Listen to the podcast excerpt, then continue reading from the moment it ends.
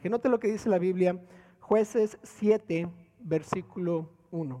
Levantándose pues de mañana, Jerobaal, el cual es Gedeón, y todo el pueblo que estaba con él, acamparon junto a la fuente de Arod, y tenía el campamento de los madianitas al norte, más allá del collado de Moré, en el valle.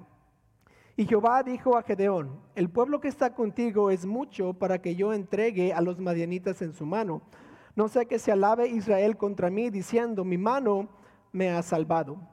Ahora pues, haz pregonar en oídos del pueblo, diciendo, quien tema y se entremezca, madrugue y devuélvase desde el monte de Galaad. Y se devolvieron de los del pueblo veintidós mil y quedaron diez mil. Y Jehová dijo a Gedeón, aún es mucho el pueblo, llévalos a las aguas y allí te los probaré, y del que yo te diga, vaya este contigo irá contigo, mas de cualquiera que yo te diga, este no vaya contigo, el tal no irá. Entonces llevó el pueblo a las aguas y Jehová dijo a Gedeón, cualquiera que lamiere las aguas con su lengua como lame el perro, a aquel podrás, pondrás aparte. Asimismo, cualquiera que se doblare sus rodillas, sobre sus rodillas para beber. Y fue el número de los que lamieron eh, llevando el agua con la mano a su boca, trescientos hombres y todo el resto del pueblo se dobló sobre sus rodillas para beber las aguas. Entonces Jehová dijo a Gedeón, con estos trescientos hombres que lamieron el agua, os salvaré y entregaré a los madenitas en tu mano, en tus manos, y váyase todos los demás, todas las demás gente, cada uno a su lugar. Y habiendo tomado provisiones para el pueblo y sus trompetas, envió a todos los israelitas cada uno a su tienda y retuvo a aquellos trescientos hombres y tenía el campamento de Madián abajo en el valle. Esta tarde quisiera predicar un mensaje titulado Temor antes del triunfo. Temor antes del triunfo. Vamos a orar juntos. Señor, te doy muchas gracias por el privilegio que es abrir tu palabra y predicar hoy. Te pido ahora que me ayudes a ser claro en lo que digo, pero más que todo que diga aquello que tú quieres que yo diga. Te pido que nos ayudes a escuchar a tu Espíritu Santo en nuestros corazones. Ábrelos, ábrenos los oídos espirituales y que te escuchemos a ti el día de hoy. En el nombre de Cristo Jesús. Amén. Pueden tomar su asiento. Muchas gracias por ponerse en pie. El miedo no es anormal antes de alcanzar la victoria. Me acuerdo el día que mis papás me dejaron en la estación de reclutamiento para la naval. Fue el 26 de septiembre del 2005. Yo tenía 18 años y estaba emocionado por lo que tenía mi vida por delante, pero a la misma vez yo estaba un poco nervioso, tal vez un poco ah, temeroso. No sabía exactamente lo que me iba a suceder en la vida, ah, no sabía si iba a poder acabar el entrenamiento, ah, no sabía si me iba a lastimar durante el entrenamiento. Había muchas dudas y muchas cosas que tal vez no tenía yo, yo no sabía lo que iba a. A suceder. Yo pensando, ¿verdad? yo soy adulto puedo hacerlo. De todas maneras, ah, había un temor en mí de lo que venía y tal vez de la incertidumbre de lo que era entrar al entrenamiento básico de la naval. La primera cosa que me pidieron hacer en, la oficina de reclutamiento fue orinar en, en un vasito, porque querían checar si yo estaba drogado o si estaba bien. Entonces yo fui al baño, hice mis cosas, salí, ¿verdad? Y todo, todo, avergonzado con el, con el vasito de, de, pipí, ¿verdad? Y luego me dice, abre el vasito. Y enfrente de todos yo estoy, ¿verdad? Tratando de abrir el vasito. Y, y viene con, la, con el, examen, ¿verdad? Y yo estaba temblando así. Y estaba temblando tanto que, que casi tiro todos los orines en el piso, ¿verdad? Y yo, no, por favor, no, por favor, no, por favor. No. Tenía tanto miedo en ese momento, no porque me había yo drogado antes, sino porque no sabía lo que iba a venir. Era mi primera experiencia fuera de la casa, sin mis papás que me dirigieran, siendo yo un hombre solo, un adulto solo. Y el temor estaba ahí tan grande que, estaba temblando y hasta mis rodillas empezaron a, a, temblarse un poco y como que no podía caminar bien. Tenía el estómago un poco, ¿verdad? como usted sabe, bien apretado, bien, como que si voy a vomitar, pero que tal vez no. Y estaba temeroso de lo que venía. Ah, antes de verdad de que, de que tengamos tal vez una victoria en nuestra vida o algo nuevo o algo mejor, ah, vamos a tener temor. Vamos a tener ciertos nervios de lo, que, de lo que viene y no sabemos cómo va a suceder. En este pasaje, Gedeón y los israelitas están a punto de tener una batalla. Y es una batalla grande. ¿Se acuerdan? Los madenitas estaban oprimiendo al pueblo de Israel, le estaban quitando toda la siega, todas las cosas que ellos hacían durante el tiempo de, de, cegar, eh, querían cosechar y los madenitas venían, se robaban todo y los mantenían pobres, los dejaban pobres, como dice el, capítulo 6. a Gedeón en el capítulo 6 es llamado por Dios para librar al pueblo de Israel y los está tratando de guiar a una batalla que tal vez van a perder. Vimos aquí que son 32 mil israelitas en contra de, una, de un ejército innumerable. Note lo que dice el versículo 12, capítulo 7. Dice, y los madenitas, los amalecitas y los hijos del oriente estaban tendidos en el valle como langostas en multitud y sus camellos eran innumerables como la arena que está en la ribera del mar en multitud. Tenían los madianitas un ejército innumerable, algo grande, y Gedeón solo 32 mil. Solo comparando los números de soldados, uno diría, qué temor, vamos a perder. Yo tendría miedo solo contando cuántos ellos tienen y cuántos yo tengo.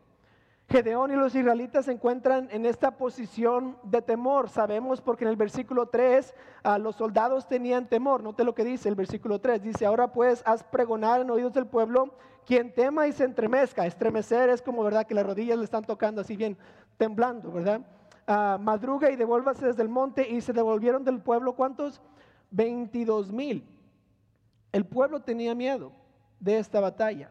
En el versículo 10 y 11 vemos que Gedeón tenía temor. Note lo que dice. Y si tienes temor de descender, baja tú con fura tu criado al campamento y oirás lo que hablan y entonces tus manos se esforzarán y descenderás al campamento. Y note lo que dice. Y él descendió con fura a su criado hasta los pueblos avanzados de la gente armada que estaba en el campamento.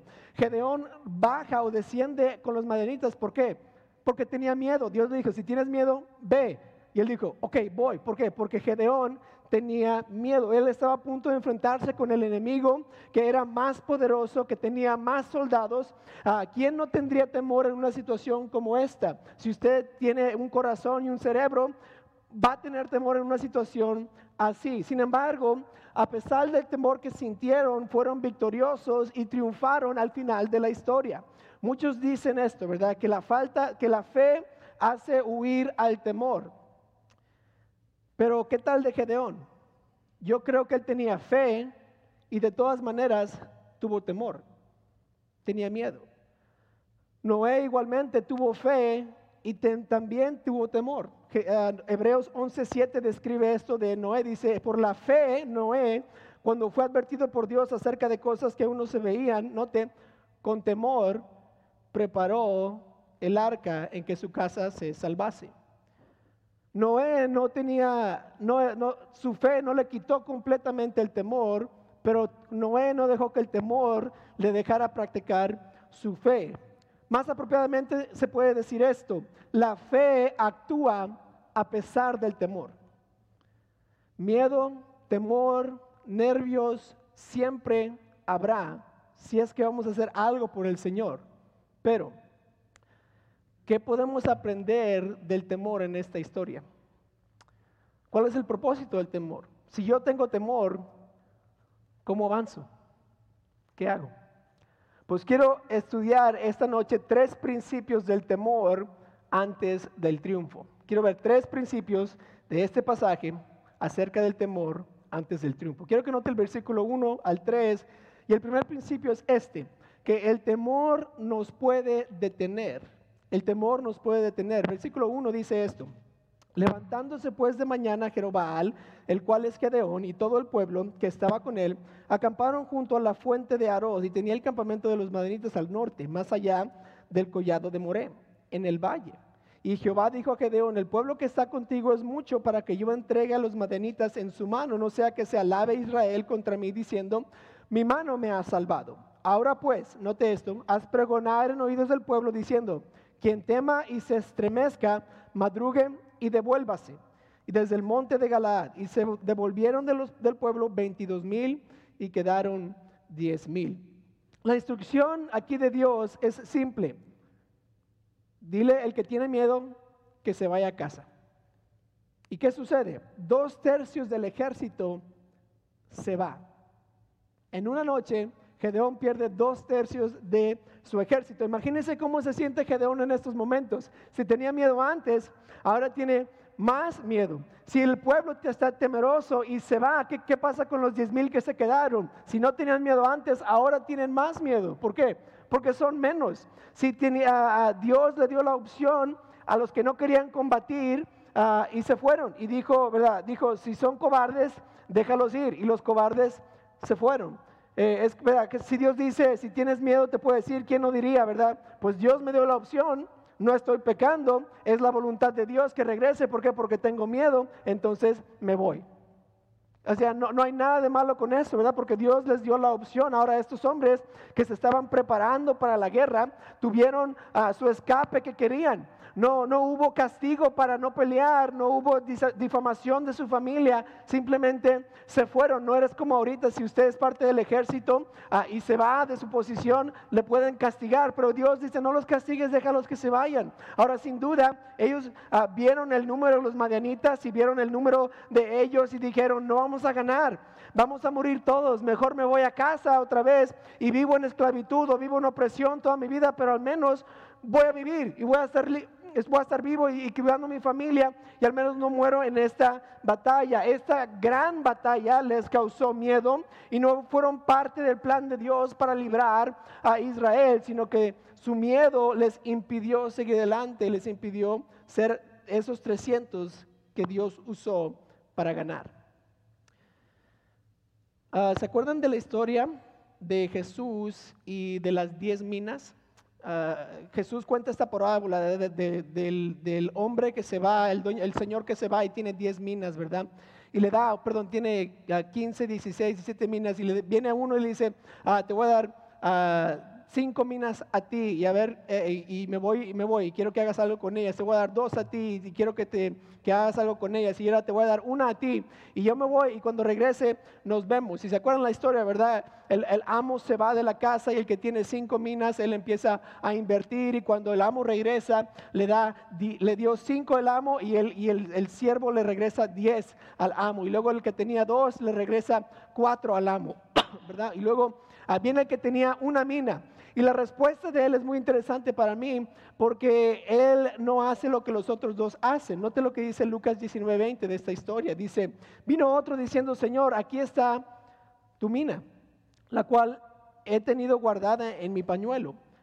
Note esta frase, porque tuve miedo de ti, por cuanto eres hombre severo, que tomas lo que no pusiste y ciegas lo que no sembraste. Entonces se le dijo, mal siervo por tu propia boca te juzgo. Sabías que yo era hombre severo, que tomo lo que no puse y que ciego lo que no sembré. ¿Por qué pues no pusiste mi dinero en el banco para que al volver yo lo hubiera recibido con los intereses? Este siervo simplemente le da la excusa, tuve miedo, esperando que el amo dijera, oh, está bien. Ah, tienes, ah, pobrecito, ¿tienes miedo? Oh, no te preocupes, no te preocupes. No, ¿qué le dice? Siervo malo. Sabías cómo era yo y no hiciste nada. Tuviste miedo, pero note que el miedo no fue no era una excusa aceptable para no hacer nada. Puede, haber muchas cosas en la vida cristiana que nos da un poco de miedo, un poco de temor, pero eso no significa que no las voy a hacer, porque tener miedo no es excusa que Dios acepta para no hacer su voluntad o obedecer su mandato. Si usted tiene miedo para bautizarse, Dios no le va a ver y decir, oh, está bien, no te bautices, es que tienes miedo del agua, oh, está fría, oh, está bien, no te preocupes. Si usted tiene miedo para diezmar y empezar a ofrendar, ¿sabe qué? El tener miedo de no tener suficiente sustento no es excusa para no obedecer al Señor. Si tal vez usted está empezando a evangelizar y, tiene, y no quiere ir a ganar almas porque tiene miedo de qué le van a decir la gente, esa no es la excusa para no ir. Si quiere responder al llamado de Dios al ministerio, va a haber un poco de miedo, pero solo porque tenemos miedo no significa que no podemos responder al llamado de Dios. Si tal vez usted está llamado a, a vivir una vida santa y tiene miedo de lo que le van a decir sus familiares o las personas en el trabajo, eso no es excusa para no vivir la vida santa. Si, si tiene que separarse de su familia porque ellos viven como impíos y usted tiene que servir al Señor y eso le da un poco de miedo, está bien. Pero el miedo no es la excusa para no hacer lo que Dios me ha pedido hacer. La única manera de crecer en la vida cristiana es hacer lo que Dios nos pide. Pero si dejamos que el miedo nos detenga, nunca llegamos a ser como Cristo. Y eso es lo que Dios nos ha pedido ser, cristianos, como Cristo. ¿Qué es lo que le está dando miedo en la vida cristiana, querido hermano?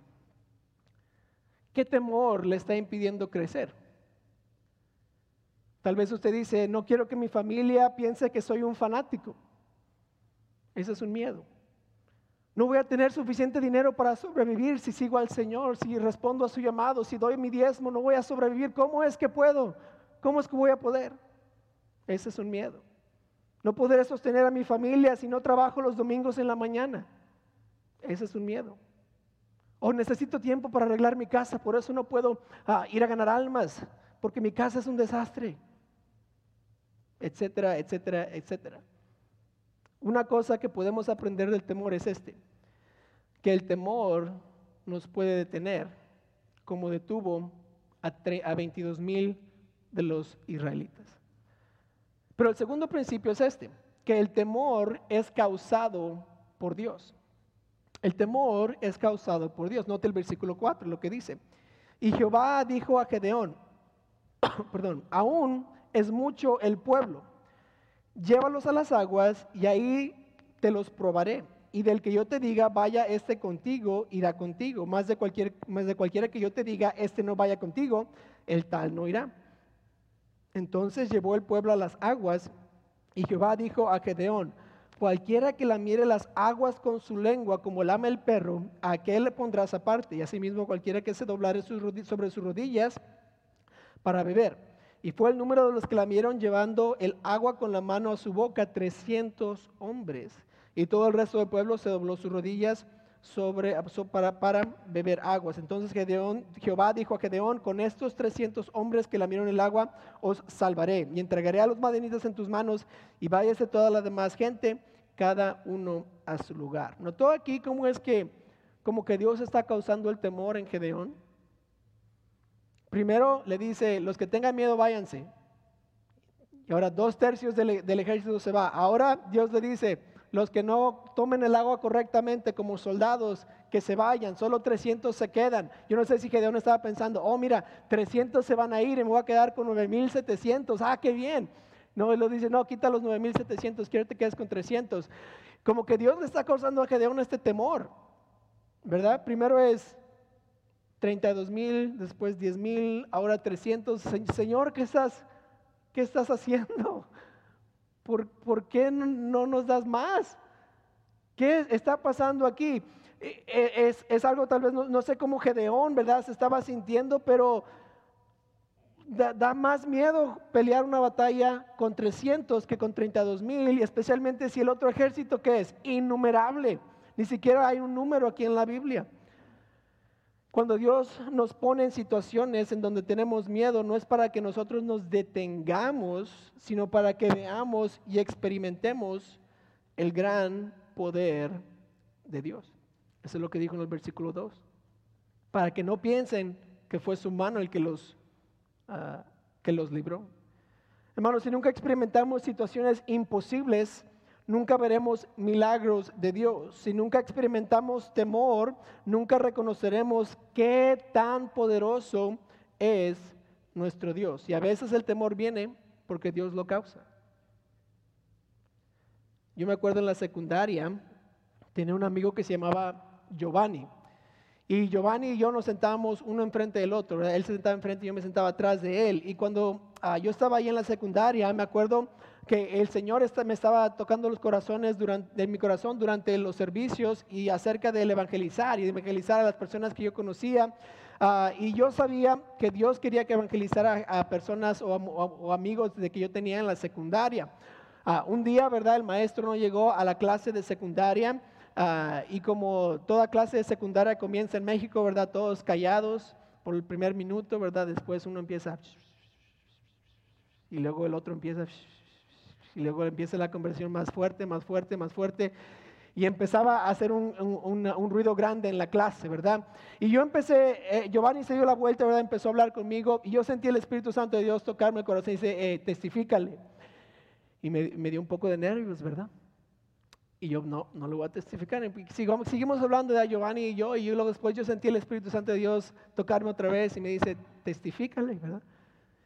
Y me dio más nervios todavía y le dije, no, no, ¿qué tal que pero que si mis amigos me ven, no hay maestro, todos están escuchando, tengo aquí mis amigos a la izquierda, a la derecha, atrás, me van a ver, ¿cómo es que le voy a ganar para Cristo aquí? Y, traté de ignorarlo y seguir la conversación, pero una tercera vez el Espíritu Santo me tocó y me dijo, hey, testifícale. Y yo con todos los nervios, yo tenía 12 años y, que mi estómago estaba bien, bien apretado y como que la garganta estaba bien seca y mis manos empezaron a sudar y empecé a temblar un poco y le hice la pregunta a mi amigo Giovanni, si, si, si, si, si, si, si, tú, si, tú murieras hoy, ¿dónde iría tu alma? ¿verdad? Como de niño de 12 años, todo temblando. Y, empezamos la conversación y empecé a testificarle. Y después de unos 20 minutos, Giovanni aceptó a Cristo como su Salvador.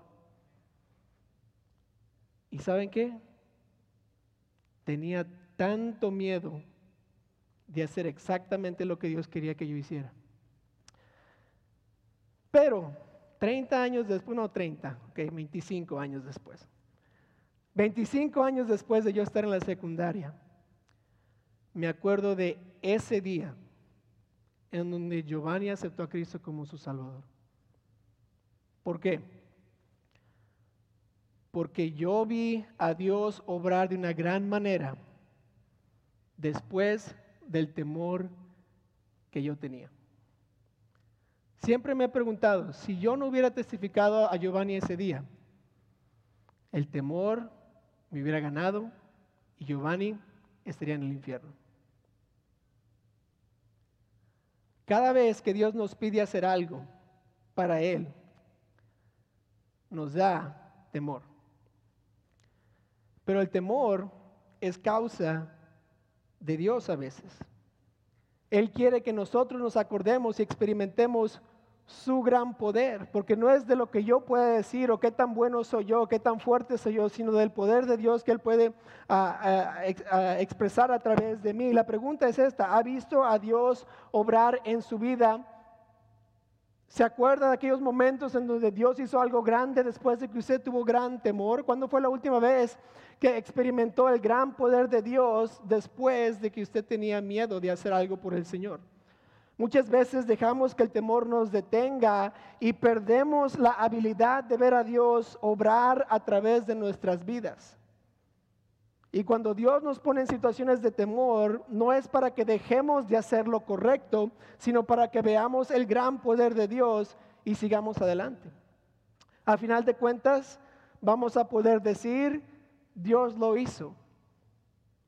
Lamentablemente, ¿verdad? Muchos de nosotros y de, de nuestros hijos no experimentan el gran poder de Dios porque nosotros como padres a veces no nos detenemos, o perdón, nos detenemos ah, cuando tenemos un poco de temor.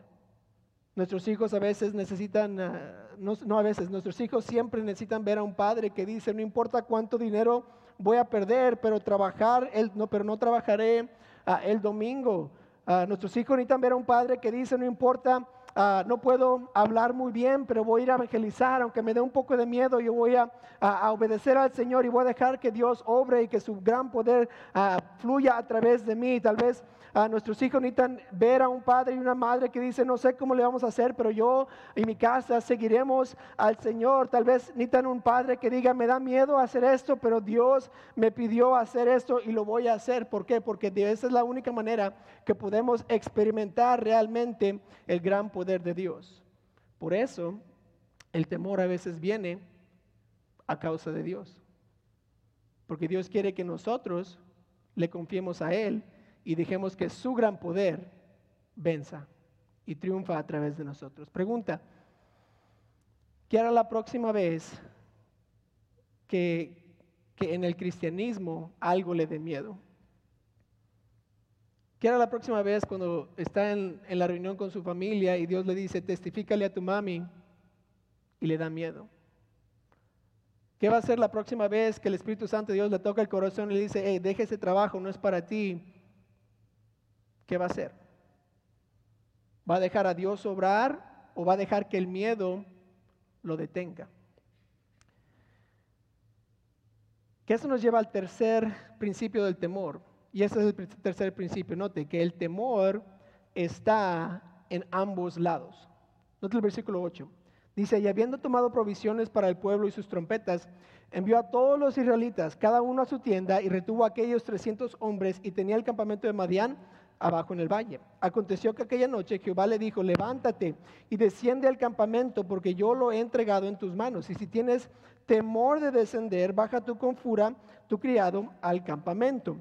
Y oirás lo que hablan, y entonces tus manos se esforzarán, y descenderás al campamento. Y él descendió con fura, su criado, hasta los puestos avanzados de la gente armada que estaba en el campamento. Y los madianitas, los amalecitas y los hijos del oriente estaban tendidos en el valle como langostas en multitud, y sus camellos eran innumerables como la arena que está a la ribera del mar en multitud. Cuando llegó Gedeón, he aquí que un hombre estaba contando a su compañero un sueño, diciendo, he aquí yo soñé un sueño, veía un pan de cebada que rodaba hasta el campamento de Madián, y llegó a la tienda y lo golpeó de tal manera que cayó y lo trastornó de arriba abajo, y la tienda cayó. Y su compañero respondió y dijo, esto no es otra cosa sino la espada de Gedeón, hijo de Joás, varón de Israel. Dios ha entregado en sus manos a los madenitas con todo el campamento. Y cuando Gedeón oyó el relato del sueño y su interpretación, adoró y vuelto al campamento de Israel, dijo, levantaos porque Jehová ha entregado el campamento de Madián en vuestras manos. Gedeón se dio cuenta que los madianitas también tenían miedo de los israelitas. Cuando él se baja al pueblo, ¿verdad? A los, con los de Madián y relatan esta historia, los madianitas sabían una cosa, que Jehová le iba a dar a, Gedeón la victoria. Y tenían miedo. Y cuando Gedeón escuchó que los madianitas también tenían miedo, ¿qué le pasó? Se esforzó, agarró un poco de ánimo, ¿verdad? Porque si yo tengo miedo y yo solo tengo 300 y ellos tienen miedo y ellos tienen innumerable número de personas, vamos a ganar. Y se regresa bien emocionado al, campamento, ¿verdad? Para decirle a Israel, vamos, porque vamos a ganar.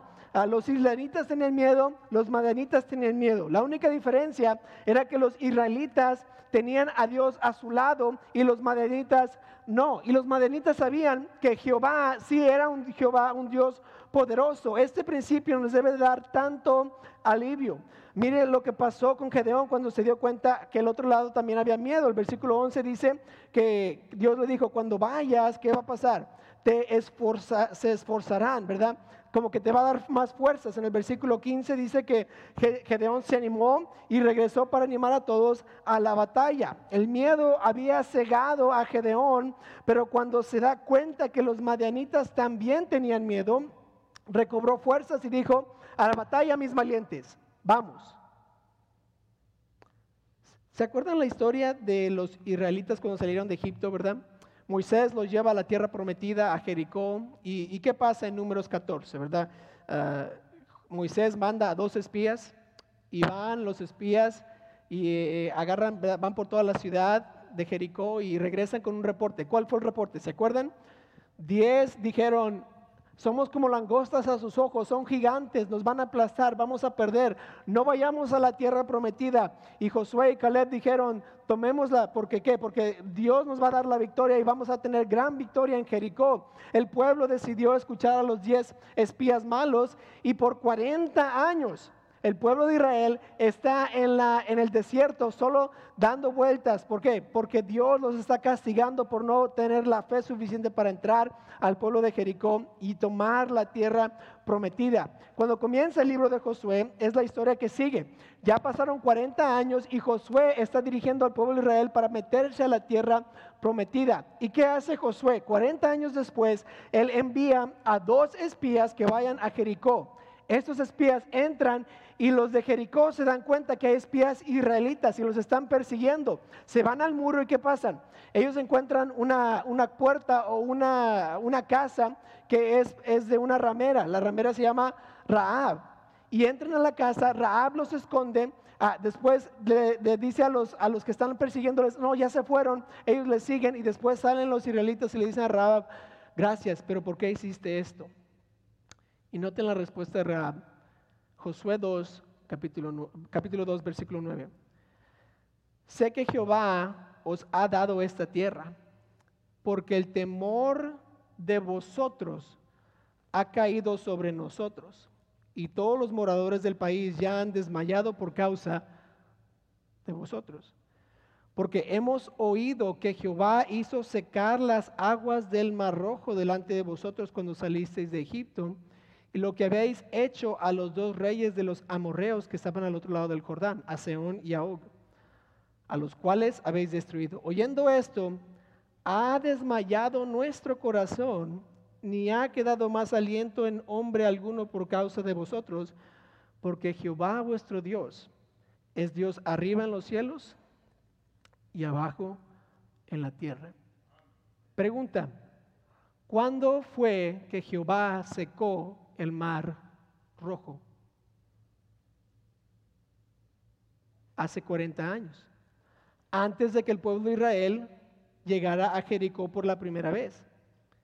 Cuando los israelitas, los espías, los diez espías que entraron, dijeron, somos como langostas, no se dieron cuenta que el pueblo de Jericó les tenía a ellos miedo. Raab les está diciendo, nosotros vamos a perecer. Ya sabemos, su temor está en nosotros. Por favor, no me maten a mí, porque les ayudé.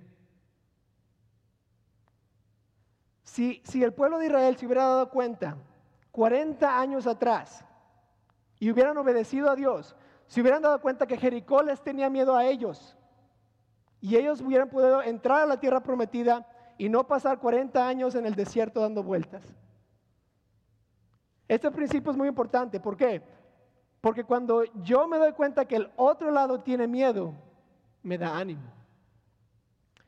Por ejemplo, si yo le voy a testificar a aquella persona que tal vez es mi familiar y siempre me da miedo hablarle del Evangelio, ¿saben qué?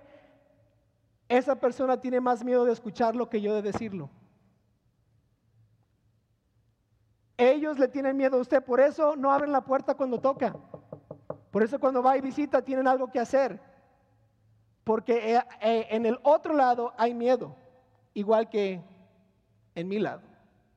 Pero cuando yo sé que ambos tenemos miedo, pero yo tengo a Dios, me debe de dar tanto ánimo, tanto valor para ir y aún a pesar del miedo, hacer lo que Dios me ha pedido hacer. Romanos 8:31, ¿qué pues diremos a esto? Si Dios es por nosotros, ¿Quién contra nosotros? Romanos 8:37. Antes en todas estas cosas somos que más que vencedores por medio de aquel que nos amó. Primera de Juan 4:4, hijitos. Vosotros sois de Dios y lo habéis vencido, porque mayor es el que está en vosotros que el que está en el mundo. Cuando nosotros tenemos miedo, tenemos que reconocer la otra persona también está nerviosa, también tiene miedo, pero yo tengo a Dios.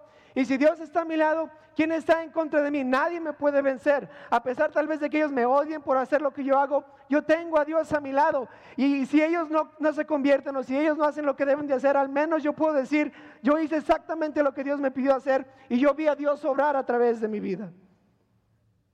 Ya sea que esa persona me odie, ¿verdad? El resto de mi vida, por testificarle, ya mi triunfo está prometido. Porque Dios me va a dar la victoria. Ya sea que pierda mi trabajo, no importa, ¿por qué? Porque ya mi triunfo está prometido. Ya sea que no alcance lo que he planeado para mi vida y tal vez los planes grandes que tengo, no importa, ¿por qué? Porque mi triunfo está prometido, porque mi triunfo no está en lo que yo quiero para mi vida, sino en cumplir el plan de Dios, de mi poderoso Dios en mi vida. Ahí está el triunfo. Y cuando yo cumplo con el plan de Dios en mi vida, puedo decir, salí victorioso, triunfé. A pesar del miedo, fui hacia adelante. Y vi Dios obrar en mi vida. Y ahora estoy triunfando. ¿Por qué? Porque Dios obró a través de mí. Y no dejé que el miedo me detuviera. Una decisión simple esta noche. Cuando tenga temor de hacer las cosas de Dios, seguiré hacia adelante a pesar del temor. Esa es la decisión que hay que tomar esta noche. Cuando yo tenga temor de hacer las cosas que Dios me ha pedido hacer, yo decido seguir hacia adelante a pesar de mi temor.